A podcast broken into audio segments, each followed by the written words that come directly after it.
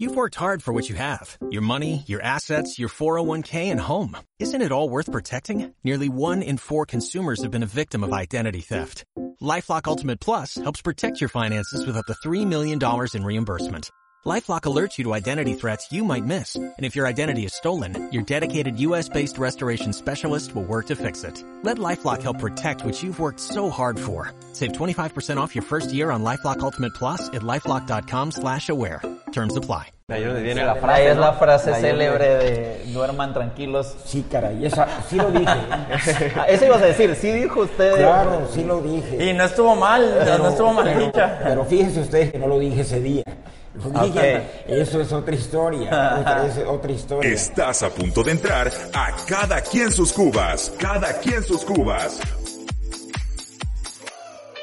Un podcast de opinión para tocar esos temas que solo se hablan con unos buenos drinks.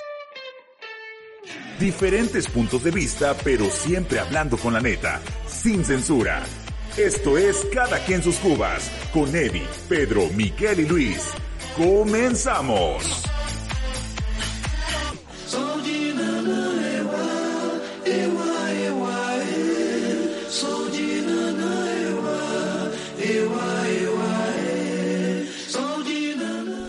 Muy buenos días, buenas tardes, buenas noches, dependiendo de la hora que nos estén escuchando. Esto es Cada quien sus cubas. ¿Qué tal amigos? Nuevamente estamos aquí en un episodio más de Cada quien sus cubas y el día de hoy Miguel, gran invitado, gran invitado, ¿verdad Luis? Tenemos un invitado, para los que nos están viendo, ya sabrán quién está aquí, porque aquí lo están viendo en video. Pero para quienes están escuchando, tenemos un invitado y por favor, Miguel, pues danos el honor de presentar a quien está con nosotros aquí acompañándonos. Bueno, yo creo que no es solo un invitado, es una celebridad. Hasta nervioso estaba, ¿no? En- en- entró y todos como callados de la expectativa. No es una celebridad, ¿no? Es muy conocido aquí en el estado, es muy querido. Y pues, como lo conocemos la mayoría, el químico. Un gusto tenerlo aquí. Químico Andrés Este. Ajá, ah, perdón, una disculpa. Este, el químico Andrés aquí recibirlo es un gusto para nosotros. Muchas estamos gracias. muy emocionados, estamos eh, nerviosos de alguna manera, eh, pero también eh, muy emocionados de podernos conocer en persona y poder platicar con Y, usted. y sobre todo conocer un poquito más acerca de la persona que es el químico Andrés Grañero. O sea, lo, lo que muy pocas veces la gente no sabe o no ve, porque ven solo lo político, las críticas, todo lo que hablan ¿no? y lo que se dice. Bueno, este, agradecido de que me hayan convidado, pero no crean que los nerviosos son ustedes, el nervioso soy yo. el nervioso soy yo porque estoy en su territorio y realmente esto para mí es muy, muy nuevo. Pero qué bueno que me dan la oportunidad de tener esta experiencia que yo considero que no cualquiera la puede tener y agradecidísimo de, de poder compartir con ustedes la charla que ustedes dispongan. Gracias. Que quiero aclararles, que a los que nos están escuchando, que quiero aclararles que él llegó muy directo y nos dijo, a ver, aquí soy uno más, aquí no quiero distinciones, no quiero tratos especiales. No. Y, y así nos sentimos. O sea, eh, claro que este, como cada, a cada persona que invitamos, lo, lo acogemos este, como parte de este gran equipo, que es cada quien sus cubas. Y pues queremos comenzar, ¿no? Con esta plática amena, por eso estamos aquí sentados. El, el- el fin de esta plática es que también la, la gente, las nuevas generaciones, gente de nuestra edad que tal vez no alcanzó a verlo como gobernador, pueda conocer un poco más acerca de quién es el, el químico Andrés Granier, ¿no? Que las nuevas generaciones poco a poco empiecen a, a conocerlo. Creo que es todo el fin. Sí, muchas gracias, muchas gracias a la orden. Primero que nada, y aquí viene un un tema que creo que todos podemos aportar. ¿Por qué eh, sabemos que la popularidad de alguna forma, o todo este tema que ahorita estamos viendo de este auge de la gente hacia su persona y de todo lo que está pasando en las, en las, este, en las redes sociales y a través de su campaña, vemos que, que mucha gente tiene alusión a un evento que a todos nos aconteció en el 2007, que es el tema de la inundación. Y de hecho, cuando nosotros queríamos eh, hacerle esa invitación, queríamos un poco eh, empezar esta plática con el tema de la inundación de aquel 2007 eh, y, y hacer remembranza justamente de qué pasó, la magnitud, porque muchos de los jóvenes que nos están escuchando eran muy pequeños Claro. cuando, cuando este, sucedió esto. Entonces queremos hacer memoria justamente de cómo lo vivió usted, cómo lo afrontó y luego pues sacaremos otras, otras cosas por ahí. ¿no? Ah, Ahora que dices Luis, sí, sí es interesante, creo que sería muy interesante escuchar como gobernador en ese entonces Todo lo que vivió. ¿Cómo es la impresión de cómo lo sientes tú? Porque a mí me preguntas mi recuerdo, yo me acuerdo que estaba en la escuela, estábamos en el Arjí, de repente empieza lo de la inundación y se cancelan las clases, y para nosotros fue vacaciones, yo me acuerdo que con mis amigos era celebrar porque teníamos vacaciones y ya no, ya no íbamos a la escuela, no, no, no dimensionábamos la magnitud de lo que se estaba, que estaba viviendo, en viviendo. el Estado, pues éramos niños, ¿no? Oigan, y antes de, antes de comenzar y que el químico empiece a hablar porque no lo han dejado hablar, tenemos que comenzar saludando, brindando como Claro, cada quien sus cubas. café, Químico, con nuestra aquí coquita, siempre todo. brindamos Salud, antes de salud, comenzar. Salud. Salud. Y de aquí va adelante la plática.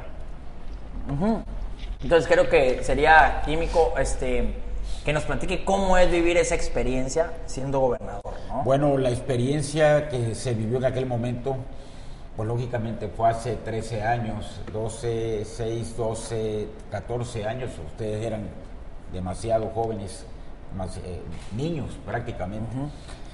Pues la historia empieza el 27 de octubre del año 2007.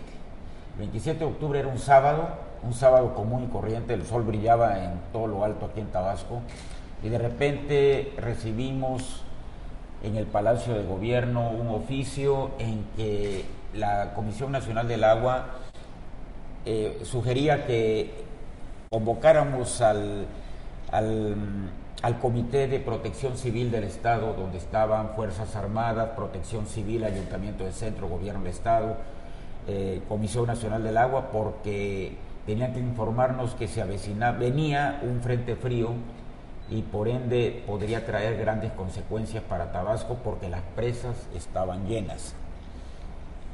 Convocamos a las 7 de la noche de ese sábado en el Palacio de Gobierno y lógicamente a la hora que expusieron y proyectaron lo que venía, en el minuto supimos que la planicie tabasqueña no iba a poder soportar la cantidad de agua que venía. Y, ¿Y esto por qué ocurre? Bueno, ocurre y sigue ocurriendo porque al final de cuentas las presas del Alto Grijalva son manejadas por la Comisión Federal de Electricidad con el sí, claro. objeto de producir energía eléctrica. Más allá de contener los caudales, que también son válidas las presas, para eso son, pero en gran medida son productoras de energía eléctrica. Y eso lógicamente ocasionó en gran medida el problema que se acarreó en aquel entonces.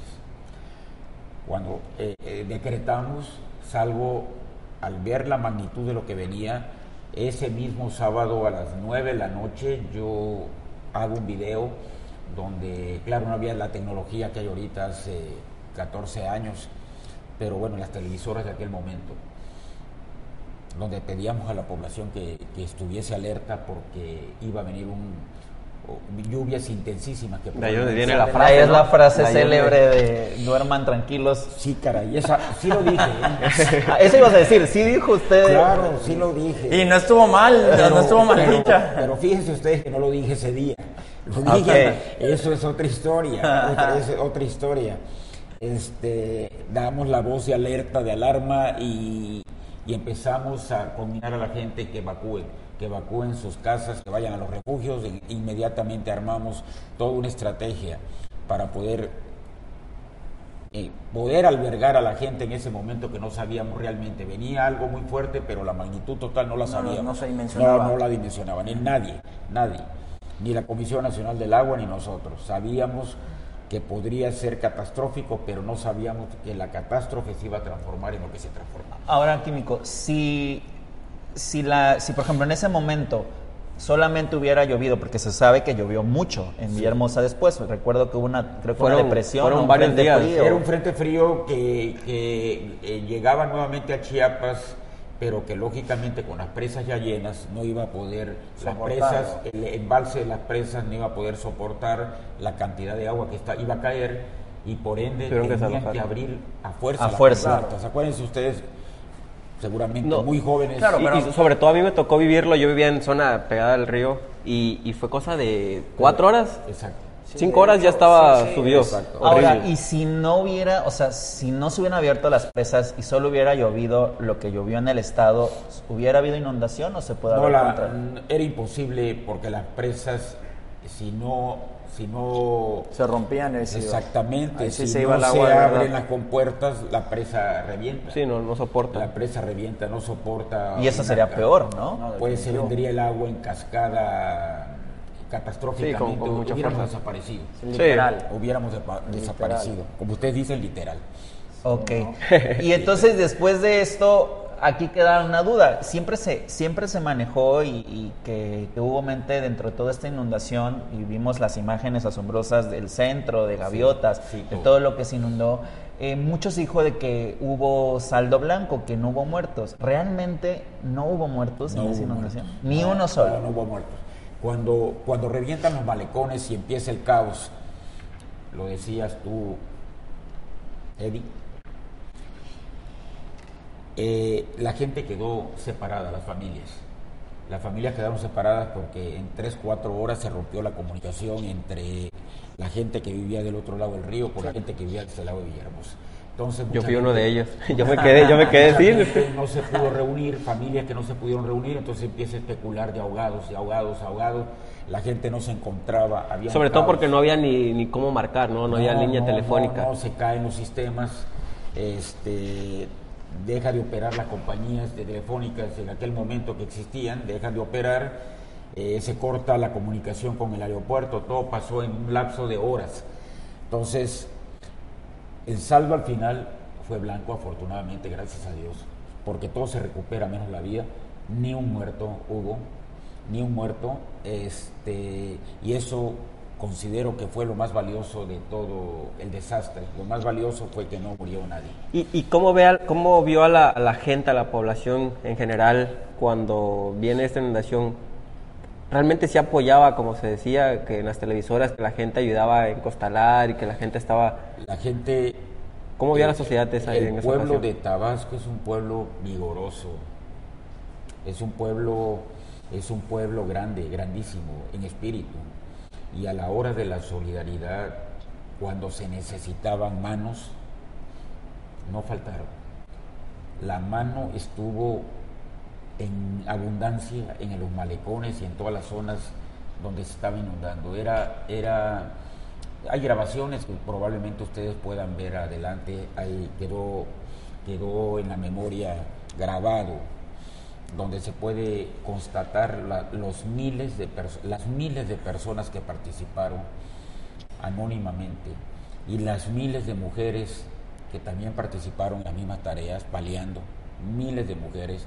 En los malecones se trabajaba día y noche y, las, y, y otra, y otra parte de, de la población estaba repartiendo café, comida. Sí, me acuerdo. Eh, sí, miren ustedes, la- les voy a platicar un detalle que probablemente la gente no sabe no supo en aquel momento, porque tampoco se trataba de estar informando que sí, que no. El caso era resolver. Miren ustedes, llegaron delegaciones de médicos a apoyarnos. En concreto, llegaron de Cuba. Cuba mandó un avión con médicos, carpas, con todo. Pero lógicamente eh, los médicos venían a, a ayudarnos. Mínimo, necesitamos darles un techo para poder Sí, vivir. claro. No había hoteles. No había hoteles en ese momento. Y lógicamente, pues a través de la radio llamamos a, pues, a la solidaridad de- del pueblo de, de la ciudad de Villahermosa, preferentemente lo que quedaba sin inundar, porque Villahermosa se inundó en gran medida la mayor parte. Y pedíamos habitaciones para que, los, para que las familias de aquí de la ciudad pudiesen Fueran a- los médicos, hombres y mujeres, médicos. Y empezaron a llegar las llamadas. Empezaron a llegar las llamadas de la gente que a pesar de estar padeciendo, la gente, la gente estaba dispuesta a ayudarnos, a ayudarnos, a ayudar a los semejantes. Ustedes dirán de dónde venían las llamadas, ¿verdad? Porque pues había colonias muy residenciales que no se inundaron. Las llamadas, 90% de esas llamadas, que las cubrimos en dos horas. Wow. Pudimos conseguir las 200, los 200 cuartos que necesitábamos.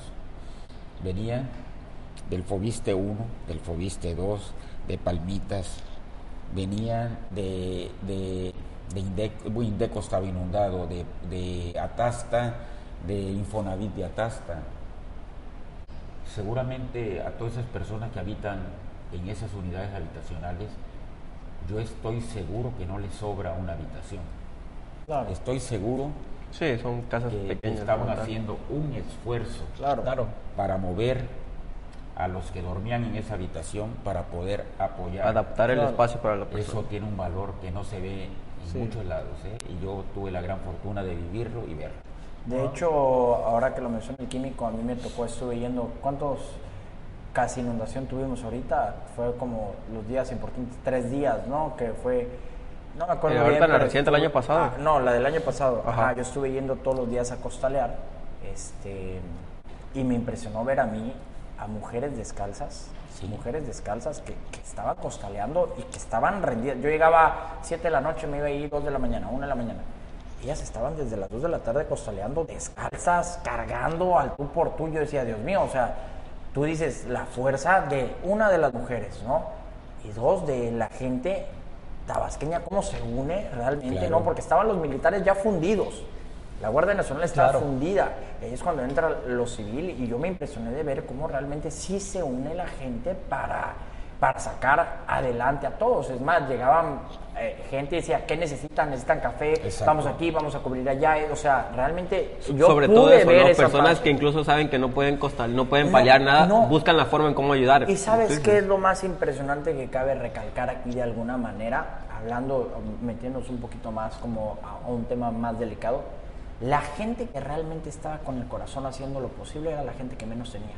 Sí, es verdad. Impresionado, Sí, ¿eh? es. La gente que más se preocupaba, la que menos tenía, y las que te compartían y te llevaban sándwich y café, cómo lo hacían, cómo lo conseguían, quién sabe, pero eran los que estaban allá apoyándonos. Yo me impresioné, yo creo que hasta lloré ese día, del primer día de la impresión, y dije, qué, qué, qué impresión que uno es afortunado y uno vive una diferente realidad a la que puede vivir estas personas, y ellos son los que se parten el cajón y estaban ahí ayudando. O sea, eh, yo, me tocó vivirlo y verlo. O sea, no, de, no, no puedo mentir. de hecho, creo que es ahí donde uno dice que Tabasco realmente, la gente de Tabasco, cuando se une, un Es esfuerzo, hace cosas maravillosas. Claro. De hecho, yo me acuerdo que en ese 2007, después de la inundación, salió esa famosa calcomanía que se ponía en todos los coches, que se llama Tabasco más que nunca. Claro. Y fue a raíz justamente de todo el tema, de la unidad que se hizo, Sí. de todo, todo este tema. ¿Cuánto tiempo duró la contingencia en Tabasco? Sí, esa, esa, esa calcomanía nace de un joven como ustedes. Él la crió y él la propuso porque el desánimo era completo. Demasiado. El desánimo en general era completo. El desánimo por la pérdida tan enorme, porque no solamente, no solamente pierdes tus enseres, pi- pierdes prácticamente Pues tu patrimonio. todo, todo. El sentimiento es muy, muy fuerte para el que lo pierde. Y, y los jóvenes, había un grupo de jóvenes muy grandes que me acompañaron por mucho tiempo. Hoy, hoy son jóvenes de, de 38, Chavorrucos. Sí, pero quítale, quítale 14 años y eran jóvenes de 20, Sí, claro. 22 años y uno de ellos crió. Y Esa- me dijo, ¿qué le parece esto? Y a mí me gustó. Y se mandaron a hacer miles de calcomanías y que la Sí, gente me las acuerdo. empezó a pegar en los coches y todo el mundo aceptaba. Sí, era una forma de sol- solidaridad, ¿no? De- apoyo que- a la- a la había- población. había que re- re- teníamos que volver Pues es que lo primero que cae es lo anímico. Claro. O sea, el claro. ánimo se va al suelo. Por eso, por eso, cuando termina la inundación, si ustedes recuerdan, hay un himno a Tabasco. Cuando Sí. uno va al resto del esta- de los estados de la República, eh, todas las ciudades, todos los, perdón, todos los estados tienen un himno propio. El himno nacional es nuestro máximo, pero esa parte es un himno que identifica nuestra tierra. Y aquí hay un himno a Tabasco.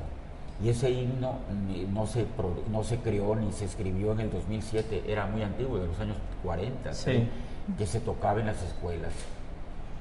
Y, y lo retomamos para empezarlo a, y, eh, cuando regresaron a clase los niños, era una obligación que los lunes en el homenaje Se cantara igual el el himno. himno a Tabasco Wow. para volver a, a enaltecer nuestro espíritu. Desgraciadamente, en el gobierno que siguió, porque yo lo hice, nosotros lo tocábamos, lo desaparecieron, pero eso no lo crié yo, es Sí, es parte algo de que nuestra existe. historia, existía. Y además enaltece y enorgullece ser originario de una tierra. Yo, yo considero que enaltecer nuestra tierra y amar nuestra tierra es lo más importante para poder salir adelante, no nada más en desastres, en cualquier Sí, o sea, ¿quién, ¿quién, no ha escuchado un himno nacional? Por ejemplo, el caso más cercano que tenemos ahorita, por ejemplo, viendo a Canelo pelear, ¿no? Y escuchando el himno nacional, te emocionas al escuchar. Claro, es, somos es, mexicanos. Ahora imagínate escuchar el himno tabasqueño, Yo ya, el lo he himno Tabasco escuchado, más yo bien. ya lo he escuchado porque en algunos eventos del gobierno actual este, luego lo ponen. Ah, qué bueno, porque eso es importantísimo. Es importantísimo. No lo criamos nosotros, existía. Ahorita estoy intentando hacer memoria. pues, En esa época estaba muy locochón, pero yo creo que sí, sí lo ponían en la escuela. Creo que sí lo, era- Explícate era- eso te de formabas y lo que no, no men- lo Yo creo que menos me valía poner atención, pero no ponían atención. era un vago recuerdo, creo que por ahí estaba. Sí. Ok. Y luego, aquí viene un tema que vamos dentro de este mismo tema, la inundación. La otra vez platicando, de hecho, aquí con nuestra fotógrafa estrella, estamos, ya está atrás, estamos platicando del tema que recordamos mucho esa imagen de la Quinta Grijalva en plena contingencia y después en adelante de puertas abiertas. Sí. ¿Por qué? ¿Por qué abrir la Quinta? Y porque nadie lo había hecho. O sea, nadie había hecho ese tema. Ah, ese ah, ahí fue incluso también este un centro para hacer víveres, ¿no? Sí, que me- claro, me, tocó era- estar ahí varios días ayudando fue- ahí. Fue el centro de acopio más Ajá. grande que existió en el estado. Fíjense ustedes que eh, la Quinta Grijalva, cuando truena el malecón a la altura de, de- del mercado Pino Suárez y, y truena por el lado de por el lado de Casablanca que, que ya no había ya no se podía controlar el agua.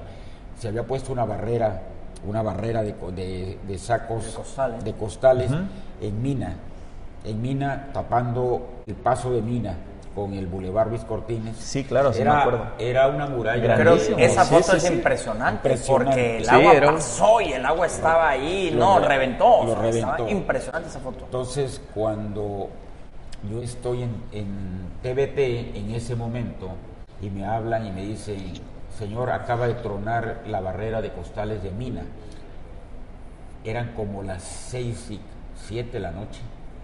Entonces, pienso que toda la gente que vive en las zonas del ADO hacia el centro, a dónde deban o a Claro dónde se sí. deban ir. Yo les digo que se vayan a la Quinta Grijalva por la parte de atrás.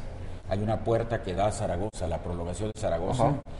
Esa puerta, le digo, le digo a, las pe- a- a la gente, todos los que viven en esas zonas, váyanse a Zaragoza, váyanse a la Quinta Grijalva.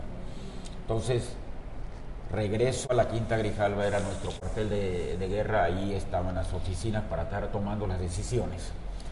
Y, este, y me dicen, señor, eh, atrás de la puerta, toda el agua no llegaba hasta allá, el agua llegó hasta la Quinta Grijalva por la parte de abajo, de atrás de Zaragoza, llegó como unos 20 centímetros, entró a la Quinta Grijalva como 20 centímetros, pero a la parte de abajo.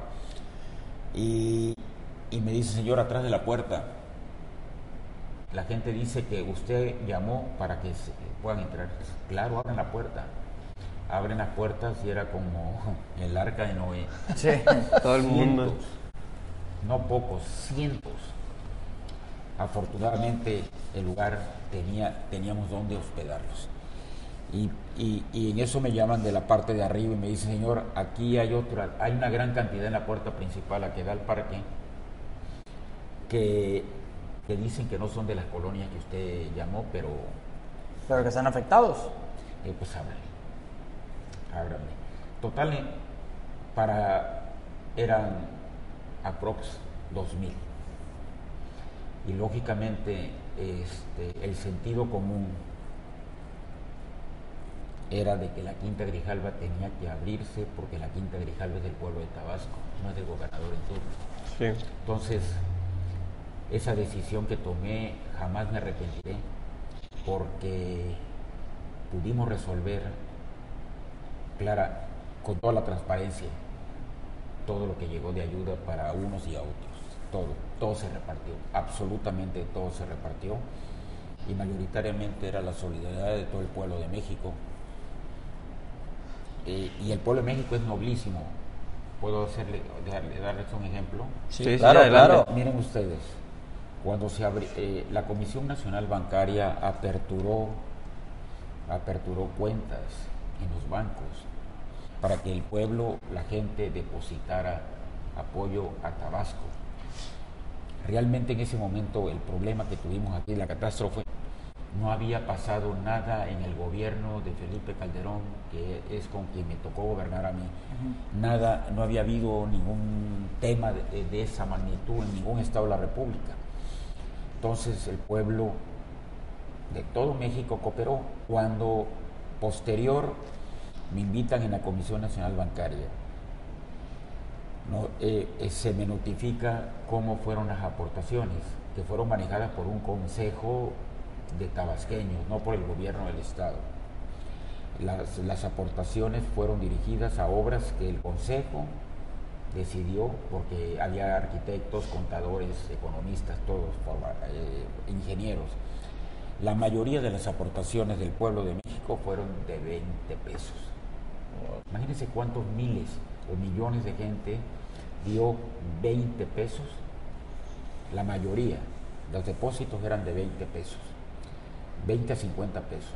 Con ese dinero se construyeron, se construyó la colonia Gracias México, que está rumbo, rumbo a Tiapa, tercera Villahermosa Tiapa. Pero me refiero a la solidaridad de claro. 20 pesos. ¿Quién da 20 pesos? Los más necesitados, los menos, los que menos tienen. Esa, eh, ese segmento de la población de México, mexicanos todos, fue la que cooperó para, para poder hacer posible, Posible. esa colonia.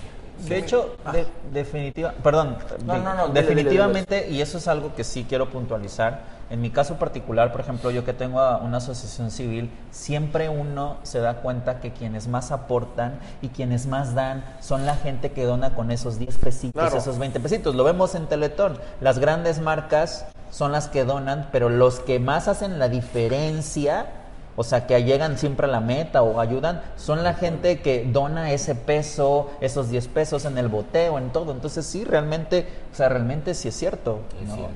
Es cierto. Químico, tengo una duda.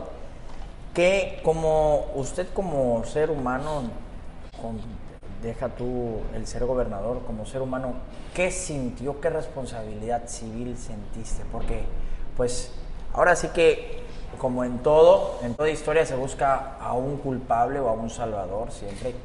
¿Cómo se sintió usted? Porque realmente se le avecinaba una tormenta, ¿no? Porque definitivamente, aunque fue o estuvo fuera del alcance del gobierno de sus manos, pues creo que es de conocimiento saber que pues, se me va a venir duro. Sí, ¿Cómo reca- se recayó sintió? en él, ¿no? Claro, o sea, porque el peso recayó en usted. O sea, ¿cómo se sintió al saber que se le venía esa tormenta encima? Lo que le puedo decir con toda seriedad que nunca me sentí rebasado. Ok. Creo y considero que, que sí, veía yo la tormenta y lo que dicen ustedes era en- enorme el, el- el daño que se veía. Pero a pesar de ese gran daño que se veía, la respuesta de la planeación de la ayuda, de verdad lo digo con mucha seriedad y nunca me sentí rebasado. Yo tenía yo seguridad en mí mismo que, que iba a poder tomar las mejores decisiones para poder sacar a Tabasco en ese momento adelante. ¿Usted cree que, que el, el cariño, el, el amor que le tiene la población tabasqueña tiene mucho que ver a partir de la inundación o, a- o durante todo su sexenio? ¿Cree usted que fue donde el- el- la población El parteaguas. que fue donde agarró el amor? Puede ser que el parteaguas haya sido eso, pero traigo una vida de, trabajo. Eh, mi, vida, mi vida no empieza en el 2007, mi, eh, mi vida laboral, mi vida eh, muy joven, probablemente muchísimo más joven que ustedes.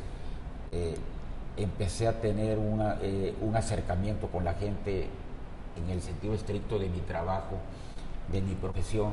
Soy químico, farmacobiólogo de profesión y lógicamente pues me preparé para, para lo mismo. Posteriormente o estudio de posgrado eh, posteriormente cuando cuando participo en alguna en algún puesto político. Digo político porque era un órgano del estado pero al final de cuentas era muy técnico. Fui director de control de calidad del agua en, en Zapaet, que es la, la empresa que mane- manejó el agua potable en el estado de Tabasco. Eh, fui director de control de calidad allá por los ochentas, cuando gobernaba don Enrique González Pedrero. Y posteriormente fui llegué hasta director general. Entonces pasé por todos los por todos los caminos. Traigo una vida muy grande de, trabajo y pues la vida me fue poniendo en lugares donde tuve la oportunidad de trabajar o tratar a muchísima gente. Creo que considero que el respeto que me tienen y el afecto pues es recíproco. Cuando hace uno las cosas, las hace uno porque las, tiene, las debe uno que hacer. Las debe uno hacer. No esperando recibir a cambio nada. Yo en este momento recibo afecto. También hay gente que está en mi contra. Fueron, muchos, fueron muchos años de denostar, atacar, humillar, ofender, que yo no rezo con esas prácticas, pero lo hicieron a mi persona. Y la percepción, pues lógicamente, no, no solamente dañó mi imagen, sino la de toda mi familia. Y, y lógico, hoy que camino en, en esta búsqueda, pues afortunadamente me encuentro una mayoría a favor que refiere eventos, no solamente de las inundaciones, refiere eventos diferentes en mi vida que, donde, donde he estado y pues lo agradezco profundamente, pero yo les quiero decir a ustedes, jamás, jamás se hizo pensando en, en capitalizar afectos. Los afectos no se compran y no se negocia. La amistad, el afecto, es lo único que yo considero que no compra el dinero. Químico, tengo una pregunta, ¿no? Ahora ¿Qué es lo que lo incentiva o qué es lo que lo motiva a regresar a lanzarse por la candidatura del municipio centro? ¿Cuál es su, su, motivación? ¿no? ¿El por qué? Sí, aquí de frente ante ustedes y ante todo, ante, todo el auditorio que es inmenso, lo, me motiva el honor. Lo principal es mi honor y el honor de mi familia. Poder, ustedes consideren que qué poder puedo aspirar cuando ya ya tuvo el máximo poder posible. sí, claro, es que de hecho yo lo pensé porque una de las digo, una de las cosas que igual íbamos a hablar es justamente esto es un tema de, de, a lo mejor de revancha, no revancha de mal en mal en mal sentido, ¿no? Y podría ser en mal sentido si también se hubiera enfocado en eso. Claro. claro. No, no, no, no, no, jóvenes. Jamás lo que sí es, cierto que no es por poder, es por honor. Para mí el honor es fundamental. Yo voy de salida. Si no hubiese ocurrido en mi vida lo que ocurrió, por supuesto que les puedo decir de frente a los ojos que yo jamás estuviese aquí. Claro. ¿Por qué? Porque mi proyecto de vida era otro. ¿Cuál era mi proyecto de vida? Es muy simple. Es muy simple. Nosotros hicimos, nosotros como pareja, mi esposa y yo, hicimos un proyecto de vida, mejor dicho, ella decía que, que, que, yo me dedicaba a hacer proyectos de vida y ella me tenía que seguir. Estamos juntos desde que ella tenía 17 años y yo 20. Toda una vida. tengo 73. Wow. 50. Más de 50. Más de 50. Sí. Es mi, es mi esposa, mi compañera, mi amiga ha sido solidaria conmigo mi vida entera.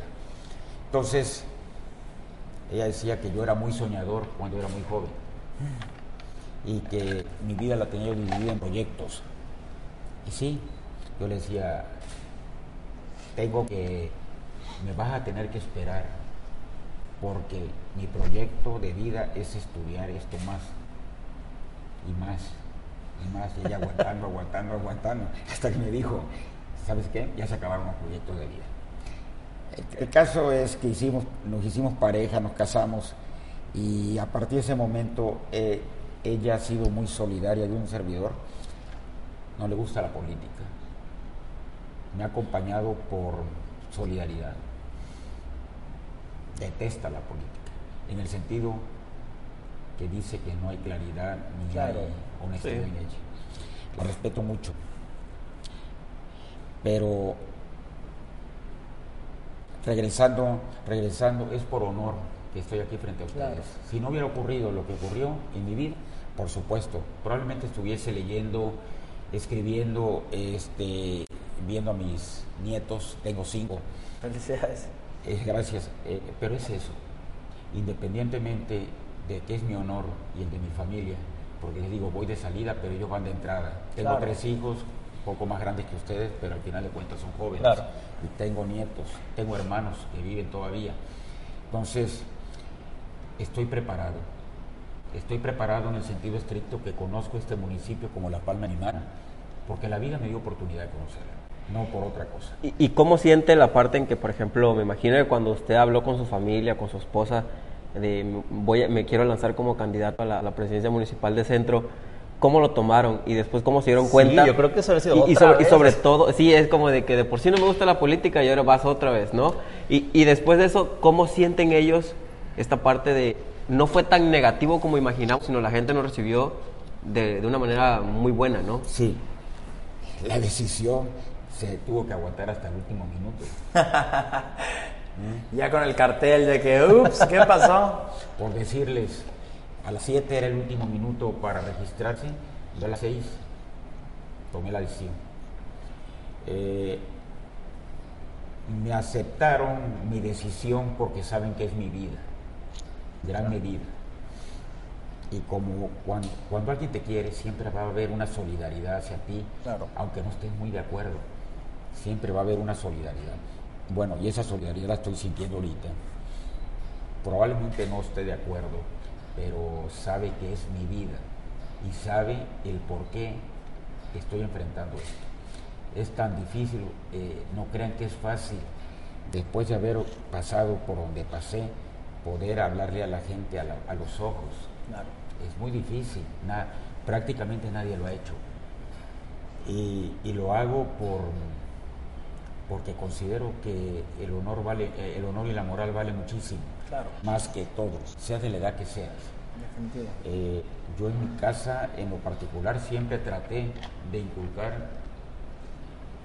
inculcar moral, moral, creo en la moral, Sí, así es. a pesar de, de que los tiempos cambien y la concepción de la vida sea diferente, ustedes ven la vida totalmente diferente a como Claro. la vemos nosotros. Claro. Eh, y, y mis hijos ven la vida diferente también a ustedes porque cada generación, Sí, cada generación es va diferente. cambiando y aunque la gente es muy joven va totalmente, el mundo que viven ustedes, para empezar este estudio es totalmente diferente a, Y- A lo que era antes, a- a claro. lo que es lo tradicional. ¿no? Sí, sí, sí. Y, y Entonces- justo iba, iba a hacer otra pregunta relacionada a eso. ¿Cómo ve la generación hoy en día? ¿Cómo, cómo ve al, al municipio de Centro? Pues es joven, el municipio del centro es joven, es muy joven, la, la mayoría de la población es joven. Mira, veo, veo, veo pujanza en la juventud, pero veo desánimo en la falta Claro. de oportunidades que hay para Claro. poder salir adelante. Claro. Y no es posible que nuestros jóvenes se tengan que ir a, a otros, eh, a otros lados por la falta de oportunidades aquí. No es posible. Eh, es difícil, es difícil ver cómo se va perdiendo, va perdiendo un gran capital humano que debía de estar produciendo aquí. Pero las faltas de oportunidades hacen que, el- que el joven Que el o la joven joven tenga que- tenga que emigrar, tenga que emigrar. Cuando goberné le puse mucho, mucha énfasis a, a las universidades, a, a ayudar a mandar a los maestros a estudiar doctorados, porque una universidad tiene la categoría en base a la, a la, A la preparación de los preparación de los profesores. Así es. Si los profesores son con licenciatura, jamás va a poder aspirar una universidad a tener, a ser la, tener la categoría de facultades. Son escuelas. Y nos falta todavía nuestra universidad. Hablo de la Universidad Juárez Autónoma de Tabasco, sí, porque es la sí. alma mater de, de Tabasco. Sí, así es. Pero en torno a las demás, pues ocurre lo mismo. Entonces, yo le puse mucha énfasis a la educación porque creo en educación y creo en educación pública preferentemente.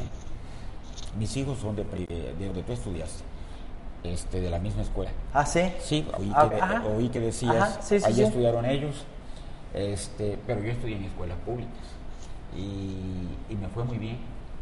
Claro. O sea, tenemos que pensar que la educación pública es la posibilidad de que la población en sí pueda acceder. La educación privada es un gran privilegio y además le defoga un poquito a la educación pública porque si no la recargaríamos toda Demasiado. y sería todavía más difícil estudiar. Sí. Y pasando a temas ya un poquito más actuales. Más fresh, ya más Ajá, más aquí, más relajados. Y aquí es un tema que, este, que, que me gustaría abordar. Todos hablan del tema de la quimicomanía. El químico y el sabemos que el parteaguas de, de mucho de, de lo que hoy es el boom, porque es la realidad, o sea, no podemos ser ciegos a lo que vemos, ¿no? Este, fue a raíz de todo este tema de la inundación, que digo, que de la- del año pasado, el 2020, que sí pudo haber ayudado. Entendemos obviamente que, que- que su, digamos que su honor y, y- y todo el trabajo que hizo anteriormente, pues caló en la gente, pero quiera o no, sí como que la gente sacó en remembranza a Andrés Granier por el tema del, 2000, del 2020, ¿no? Y de cómo manejó la administración pública todo este tema, a diferencia de lo que usted hizo, ¿no? Pregunta, porque aquí tuvimos un invitado que nos dijo, Andrés Granier es muy bueno, dice, para montar super campañas. Dice, él sabe montar unas campañas impresionantes. Pregunta, ¿todo lo que vemos ahí es montado o realmente la gente sí está respondiendo a cómo está? Lo vemos. Mire, lo voy a contestar en- brevemente y explico. A los hechos me remito. Si, si yo fuera experto en supercampañas, por supuesto que no podría ver la respuesta que hay ahorita allá afuera. Eso no se puede montar, y menos en estos tiempos. Los tiempos de, montaje ya pasaron a la historia, ya pasaron políticamente. El que lo pueda decir con mucho respeto o el que lo dijo con mucho respeto, pues no tiene ni idea de lo que está ocurriendo realmente allá afuera. Con respeto, no sé ni quién es, pero el que haya sido. Eh, no necesito ese tipo de campañas. ¿Para qué? Si a la, a la urna me remito. Claro. Entonces, De hecho, es muy común escuchar que la gente dice algo, es muy chistoso, pero la gente dice, es que nuestro, y lo voy a tutear, químico, Sí, de- el Chelo sí caminó en la inundación, el Chelo sí se metió con nosotros, el Chelo estuvo ayudando, el yo era, químico. che- se yo era chelo, ¿eh? Sí, era sí. güero, güero, güero. Es decir, es decían de que no, es, es que mi, la gente lo dice. es que mi chelito me ayudó y se metió conmigo y al actual gobierno le valí. ¿No? Entonces, realmente la gente, a mí me ha tocado escuchar, es más, a mí me tocó escucharlo porque me fui a comunidades, puse aquí un centro de víveres y me fui a, a repartir a comunidades muy, muy lejanas. Este, de hecho, fui allá por, por, ¿cómo se llama? Los pantanos de Centla. Hay unas comunidades muy alejadas, no me acuerdo Sí. cómo se llaman. Entonces ellos hacían la comparación y me decían, en, el gobierno del químico, la inundación hipotéticamente duró en bajarnos para regresar a nuestras casas un mes. Mes. Aquí vamos un mes y sigue subiendo, sigue subiendo y el apoyo que hemos recibido es, es- es nulo. El chelo sí venía. Y ahí todavía no había ni especulaciones de que pudiese aspirar a una candidatura. Simplemente la gente lo decía, le nacía decir y hacían la, na- le, nacía decir le- y sacaban la comparación de que usted sí estuvo presente en la inundación. ¿no? Y de hecho hay fotos de usted cargando cajas con, con su, ¿cómo se llama? Impermeable amarillo. Todavía era Todo. fuerte, todavía fuerte en aquel entonces. Todo, claro. Y ahorita en estas inundaciones, porque luego sacaron fotos de que decían, no, No. ahí Ah, el que ahí estaba, está, no, siempre, no, no, sé no, qué. no, no, no. Eh, bueno, el chelo, porque les voy a platicar la historia. Nosotros nacimos en la calle Juárez, en Ya, el centro sí, de sí, Villahermosa, sí, sí. donde tuve mi laboratorio por añísimos. Mi, pa- mi padre fue químico. Imagínense, mi padre abrió, abrió el laboratorio en el año 38. Wow. 38. Mi hermana posteriormente y, y luego un servidor. Entonces, Familia de químicos. Sí, preferentemente sí. Nacimos en Juárez, cuando Juárez no era la, la calle principal de comercio en Villahermosa, era una calle más. Bueno, había unos comercios, pero no era... No era lo que es hoy. No, no, no, nada que ver. Entonces, te- tengo, tenía yo dos hermanas y un hermano, éramos cuatro. Hoy somos tres. Y éramos güeros. Y nos decían los chelos. A ellas. Y, y de hecho a mis hijas les dicen las chelas granier. Ah, sí, claro. Porque son rubias. Las chelas granier. Las chelas. Entonces, de ahí viene el, el, el- al apodo del chelo, que a mí nunca me molestó. Dejé Claro. de serlo dejé de serlo, pues miren. Y posteriormente, pues, posteriormente este, fui el químico. Y entonces, con, la verdad que, que me gusta mucho. Cualquiera de los dos. Sí, es- claro, claro. Sí, porque no como lo hacen- Es mi identidad. Exacto, no Es lo hacen con la idea de ofender, No, lo hacen no, no, con, con aprecio. Sí, entonces casi nadie me decía señor gobernador y me encantaba que no me dijeran señor gobernador. La gente con respeto, oye, Kim, oye, oye químico, de tú, Sí. me gusta, soy yo. Y entonces, este, esa es mi identidad, sigue siendo mi identidad y hasta el día que me muera va a ser mi identidad. Y este, y me gusta. No, el año pasado yo no estaba en Villahermosa.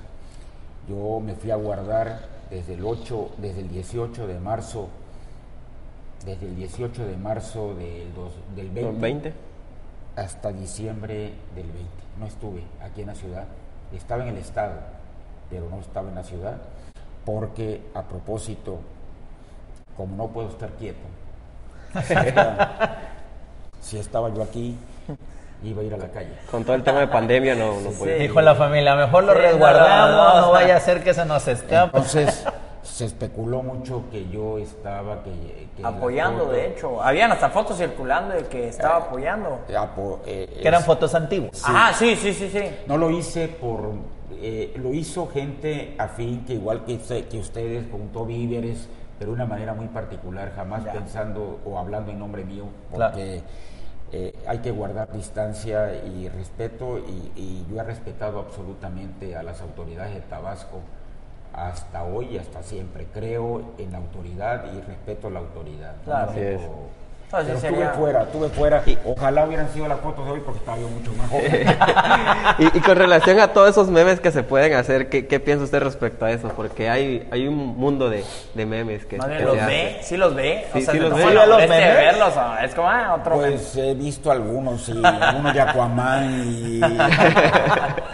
Hay muchos stickers luego en, en- en- En- yo tengo uno de usted, digo, la verdad, este, tengo uno de ahí de- en WhatsApp, ¿no? Con su famoso este Capote. impermeable, El amarillo, impermeable ¿no? amarillo Sí, es lo que te y la frase esa que dice, no, duerman tranquilos, pero estén alertas. Eh, Pero realmente ah, depende, yo creo, no sé cómo lo vea Químico, pero es publicidad y la publicidad, no hay ninguna publicidad Sí, mala. Están sí, stickers, sí memes y todo es publicidad. Lo dije, sí lo dije porque la gente tenía mucho tiempo de no dormir, no dormía tranquila. Ok. Entonces, es, se hizo famosa esa frase, pero sí, sí la dije, cómo no. Este, pero yo jamás pensé que iba a quedar grabada. En la memoria de los tabasqueños. Jamás, jamás pensé, jamás pensé, y me la recuerdan por ahí, la- y la he visto en, en, el- en las redes. Pero bueno, se dijo y, y ahí está. Pero pues recordarla y verla, pues ahorita ya en seco sí me agrada mucho, pero en ese momento putz, eh, fue un sufrimiento terrible. Y, y ahora, todo este tema, por ejemplo, lo que hemos visto, yo he visto en videos, pues de la gente que le canta, la gente que le llora, porque yo he visto ahí gente que hasta le llora, le canta, le abraza y tal. ¿Qué esperaba usted esto?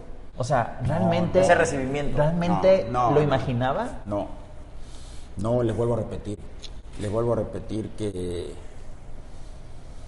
que hay, hay cosas en la vida que, que tienen que ocurrir, tiene que llegar un momento para poder eh, recibir algo que no piensas. Yo no pensé jamás reci- recibir este tipo de afecto y de apoyo. Porque quiero hacer mención a algo. Va en primer lugar en las encuestas. encuestas. No oficiales o oficiales, no sé si hayan hecho, pero va en primer lugar. Sí, es lo que o sea, se ha yo, yo he hecho, yo he hecho dos encuestas así en Facebook personal y las encuestas todas, a todo el mundo en cuanto a, ya, ya ve que hay este posts que ponen likes y votos por este, me encantas La por este. carita y así. Ajá. Y en las encuestas personales que tengo en redes sociales, eh, usted va en, en punta. Sí, o sea, realmente. Ya, yo quiero hacer una pregunta personal, Químico. Sí. Nos platica usted que es por honor que se está lanzando y la verdad es que hoy en día, eh, eh, aquí voy a decir algo, me dedico luego a la compraventa de relojes y tenemos un grupo de, de- de una marca en específico que se trata de palabra, ¿no? De palabra de caballeros. Entonces, si tú me das la palabra y ajustamos un precio y la rompes, pa pam, pa afuera, porque tú no eres un hombre de palabra. Entonces sí es muy importante el honor y la palabra y hoy en día se ha perdido mucho, ¿no? Pero tengo una duda. Sí. Ya que usted tiene ese enfoque de que lo está haciendo por ese motivo personal, ¿qué pasaría, y tocamos madera, si no llegara a ganar las elecciones? ¿Cómo se experimentaría usted? Ningún problema. Ningún problema. Luché por, por algo, yo lucho hasta el final y le apuesto al ganador. Claro. Pero igualmente me he caído en la vida, ¿eh? no crean que toda mi vida ha sido de éxitos. No, para Sí. nada. Para nada. He tenido descalabros se- severos. Esta es mi última incursión en, en la vida política. Eso le iba a preguntar. ¿Sigue algo más después de esto? no, no, no, no, no, por supuesto que no, por supuesto, y lo digo con mucha claridad a- al auditorio que, que seguramente va a vivir muchísimos años más porque es muy joven, y este, no, por supuesto que no, lo dije con anterioridad. Si no hubiera ocurrido este, este, Suceso, este suceso en mi vida, no estaría yo aquí. Y si hoy estoy por honor y porque estoy capacitado y de salud estoy bien, por supuesto que, que, que mi última salida política es esta. Tres años para cumplir cabalmente con lo que pretendo. ¿Qué pretendo? Restituirle al municipio de Centro los servicios básicos que prácticamente están perdidos en, todos, en todo el territorio municipal y de ahí a otro caminar, a otro caminar. Hay jóvenes, muchos, miles, mm, preparados más que yo, más que yo, por supuesto, porque están más formados. Probablemente faltará un poquito de experiencia, pero en la formación la tienen. No les falta. Y yo claro. creo, y yo creo en la juventud, ¿eh? no, no me queda duda. ¿Su gobierno será de jóvenes? Muchos, muchísimos. Y, y de hecho, ahora que toca que tocamos este tema, Luis, y, y químico, ¿qué apoyo habrá para los jóvenes, jóvenes químicos? Porque, Bueno, por tenemos, ejemplo, tenemos, sí, Ah, perdón. pero, eh, Porque, por ejemplo, ahora con la situación de la pandemia y todo, por ejemplo, uno aquí incursionando con nuevos negocios y todo, realmente eh, sentí yo, hablando de, de lo personal, que literal el gobierno nos dijo, ustedes vean cómo le hacen, porque no hay apoyo de ningún momento. Entonces tú dices, o sea, la gente dice, no, pues es que queremos que los jóvenes se queden en el Estado, incursionen, emprendan, pero cuando se pone duro, si con trabajo lo hacemos, nos sueltan a, pues es su problema, ¿para qué lo estaban haciendo? O sea, no, esa es mi pregunta, ¿qué va a pasar? Pues tenemos que crear incentivos para los emprendedores, eh, reducir los impuestos municipales de tal forma que, que se sienta un estímulo al que, a aquel que quiere invertir. Hoy vemos una Villahermosa, hablo de Villahermosa con capital, Claro. Sí, pasa- sí. se multiplica en todos lados. Claro. Vemos una Villahermosa que si van al, al centro, al malecón, a Zaragoza, todo cerrado. Sí. Todo Una- está cerrado. Es una ciudad en decadencia. Sí, así es. Recuerden ustedes, eran jóvenes, pero hace 22 años, allá por eh, principios de los, de los 2000, era la Esmeralda del Sureste. Sí, así se llamaba, me acuerdo. hermosa la Esmeralda del Sureste. No, y se ha visto que ha ido en decadencia. Está la famosa es frase muy que todo tabasqueño dice, es que me voy a Mérida porque está mejor. Y en Mérida hay mejor. oportunidad. Y, voy a ser completamente sincero, ¿no? Que yo amo mi estado. Tú vas a Mérida y desde las calles están limpias, desde la gente eh, tienen otra mentalidad, tienen de alguna manera su educación o, o- o la manera en la que se acercan a ti es completamente diferente. Y claro que hay incentivo económico. Mérida sigue en crecimiento. Y Tabasco es una ciudad y es un estado próspero económicamente y está estancado. Era la puerta del sureste. Miren ustedes, uno de los principales problemas que tenemos los tabasqueños, y digo tabasqueños llegados o nacidos, porque todo el que vive en esta tierra para mí es tabasqueño. Tabasqueño, porque claro. el que viene y se queda es porque quiere vivir aquí. Claro. Yo nunca he distinguido entre, eres, no eres de aquí. ¿Dónde vives? ¿Vives aquí? Eres tan tabasqueño como yo que nací aquí. Porque además traemos una conjunción de miles que vinieron Claro. A buscar una mejor vida y aquí la encontraron en su momento. Claro. Y ya, y ya hay una generación de jóvenes que ya nacieron aquí, pero sus padres vinieron de fuera. Así es. Son tabasqueños para mí. Entonces, ¿qué debemos hacer? Lo primero que se debe hacer, y lo digo con mucha seriedad ante ustedes, un, no sé, un gobierno no puede inventar cada tres años la forma de, de conducir una ciudad o un estado. Tú puedes tener tu criterio propio, pero tienes que valorar y tienes que entender que hay cosas que están bien hechas que vienen de atrás Claro. y que se deben de continuar Claro. para no volver a empezar y no volver a destruir. Sí, así es. Desde rescatar, el, por ejemplo, el Musevi, ese que se hizo y ahí lo tienen en decadencia. Fíjense ustedes, ese en decadencia. ¿Y qué dicen ustedes del transporte de Villahermosa? Ya no hay. Claro. ¿Qué transporte público hay? Eh, Ahí están los, el, los taxis y... el Transbús no se creó como, como un sello de mi gobierno. El Transbús se creó como un proyecto, proyecto que probablemente muchos jóvenes están viendo este programa no tienen idea porque no habían nacido o, nacieron o eran muy pequeños. El Transbús, su finalidad no nada más era modernizar el transporte de Villahermosa, era crear un transporte de primera, digno de una capital, de un estado. Pero con tabasqueños. Toda la gente que, que formó el fideicomiso del Transbús, tabasqueños. Tabasqueños. Porque es muy fácil. Uno puede concesionar el transporte a un ADO, a una empresa de la Ciudad de México, una empresa de Ciudad de Guadalajara, y vienen y te traen los autobuses, pero tienes que firmar un convenio a X número de años, a 10, a 20, y, y los transportistas tabasqueños, ¿dónde quedaban? Claro. Entonces, la importancia del Transbús no fue para Andrés Granier, eh, que lo vistiera Andrés Granier, cómo destruirlo porque, porque lo hizo Andrés Granier. ¿Existe actualmente? No, ya lo Ya Creo- no, ya, ya no. no ya sé ya en qué no. Ya hay- condiciones- creo que hay unas unidades muy pocas y en, en unas condiciones horribles. Empezamos con 90 unidades en el fideicomiso y la verdad que enalteció a la ciudad, la ciudad lo merecía. Sí, ca- cambió mucho. Era lo que, lo que la gente lo- necesitaba. la gente lo se utilizaba. volvió a sí, perder. En un principio. Se volvió a perder. Entonces, volvemos a inventar el pasado. Cada seis años volver a empezar, cada seis años, Claro. cada tres años. Mi política no es volver a empezar. Mi política es poder restituir los servicios que están destruidos y, y adelante. Entregar un municipio ordenado, solamente eso. Y que cada ayuntamiento ojalá fuera para la Tuviera aspiración esa de todos, tuviera esa mentalidad, claro. continuidad, Exacto. ¿no? No, la no empezar de cero. Pero bueno, ya tenemos que terminar esta Ya vamos cerrando. está buena y podemos avanzar muchísimo más, pero esa pregunta nada más, y yo creo que le va a causar risa, porque es un tema nada más. Andrés Granier tiene 400 pares de zapatos y mil camisas.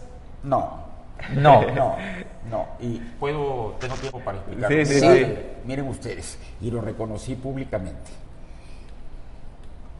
Se dio en una comida, se dio en una comida en la Ciudad de México. Yo acepté públicamente, fui a una comida, me tomé unas copas, Ok. porque hay que reconocer que tomar Y no tiene nada de malo. Bueno, todos nos los hemos tomado, o sea, quien... Me tomé varias copas. Ustedes me entienden. Sí, sí, Claro, sí. Definitivo. y invité a sentarse a la mesa a la escolta que me cuidaba en la Ciudad de México. Ok. ¿Ok? Y ahí hice un comentario de que si yo tuviera X número de zapatos, X número de camisas, ¿para qué iban a servirme si yo ya no iba a estar en la vida pública? Si los tuviera. Lo editaron el video. Di- Editaron el, el- editaron el Todo el contexto. Sí, me grabó un guardia, de los que me cuidaban. Pero olvídense, esos son intereses. Me lo trataron de vender. Ok. y Yo me negué. Y, y lo, lo pasaron al aire y sí me perjudicó. Pero yo no tengo por qué mentir. Lo dije públicamente. Primero acepté que me había tomado unas copas. Segundo acepté que estaba yo, con quién estaba yo sentado. Y, y- y en tercer lugar, que fue y que me lo trataron de vender para chantajearme. Y nunca me voy a dejar chantajear. Prefiero, el- prefiero enfrentar lo que he enfrentado por ocho años. Sí. Ocho años y que, está- y que va a perdurar durante todo el resto de mi vida. Pero esa es la historia verdadera. No los tengo. Digo, entendemos que obviamente eso era hasta Eh, ridículo. sí, o sea, uno dice ya, o sea, eh, el creer una cosa así es este, Y, es y como. hoy en día se toma en, en forma de, de- de broma. O sea, Claro. Pero fíjense que, que sí, pero saben ustedes, daña mucho. Ah, no, sí. Claro, Todo daña. claro. Sí, sí, sí. Eh, a mí me dañó. A mí me dañó y lo acepté. Sí me tomé unas copas, sí, sí me las tomé. Y lo acepté. Lo acepté porque, pues, no tengo por qué mentir. No, y es lo que hablábamos la otra vez, no está peleado ser político con divertirse. O sea, como, Claro. También, Si se, también se merece, ¿no? El, el- el tiempo, el espacio. Como, como decía cuando era, cuando era pequeño, no lo vuelvo a hacer. Y pues bueno, vamos a despedir Pues, sus cubas bueno, con un... vamos a despedir, vamos Salud. a brindar, jovenazos, y Y entonces el café si tiene piquete o no tiene piquete. El que me dieron ustedes no. Pero antes, ¿tiene antes de cerrar e irnos ya para terminar esto, como lo hicimos con nuestro invitado anterior, que también es candidato, si Andrés Granier llega a la presidencia municipal de Centro, ¿podemos tener el privilegio de ir al, al- al Palacio y grabar otro programa con usted? Si, si Andrés Granillo llega a la presidencia, que ojalá la gente me dé su voto el día 6. Si quieren ustedes ir al palacio con gusto y si quieren, yo regreso a este lugar. Gracias. Ya está. Ya lo vieron, ya está aquí. Yo no Gracias. como café, no más digo, pues, para que sepa, porque espero no me reciban con café. Entonces, Pues muchísimas gracias, gracias. Muchísimas eh, gracias, gracias a todos los que nos están viendo, nos están escuchando en las diversas plataformas. Esto es Cada quien sus cubas. Nos vemos. nos Adiós. vemos a la próxima.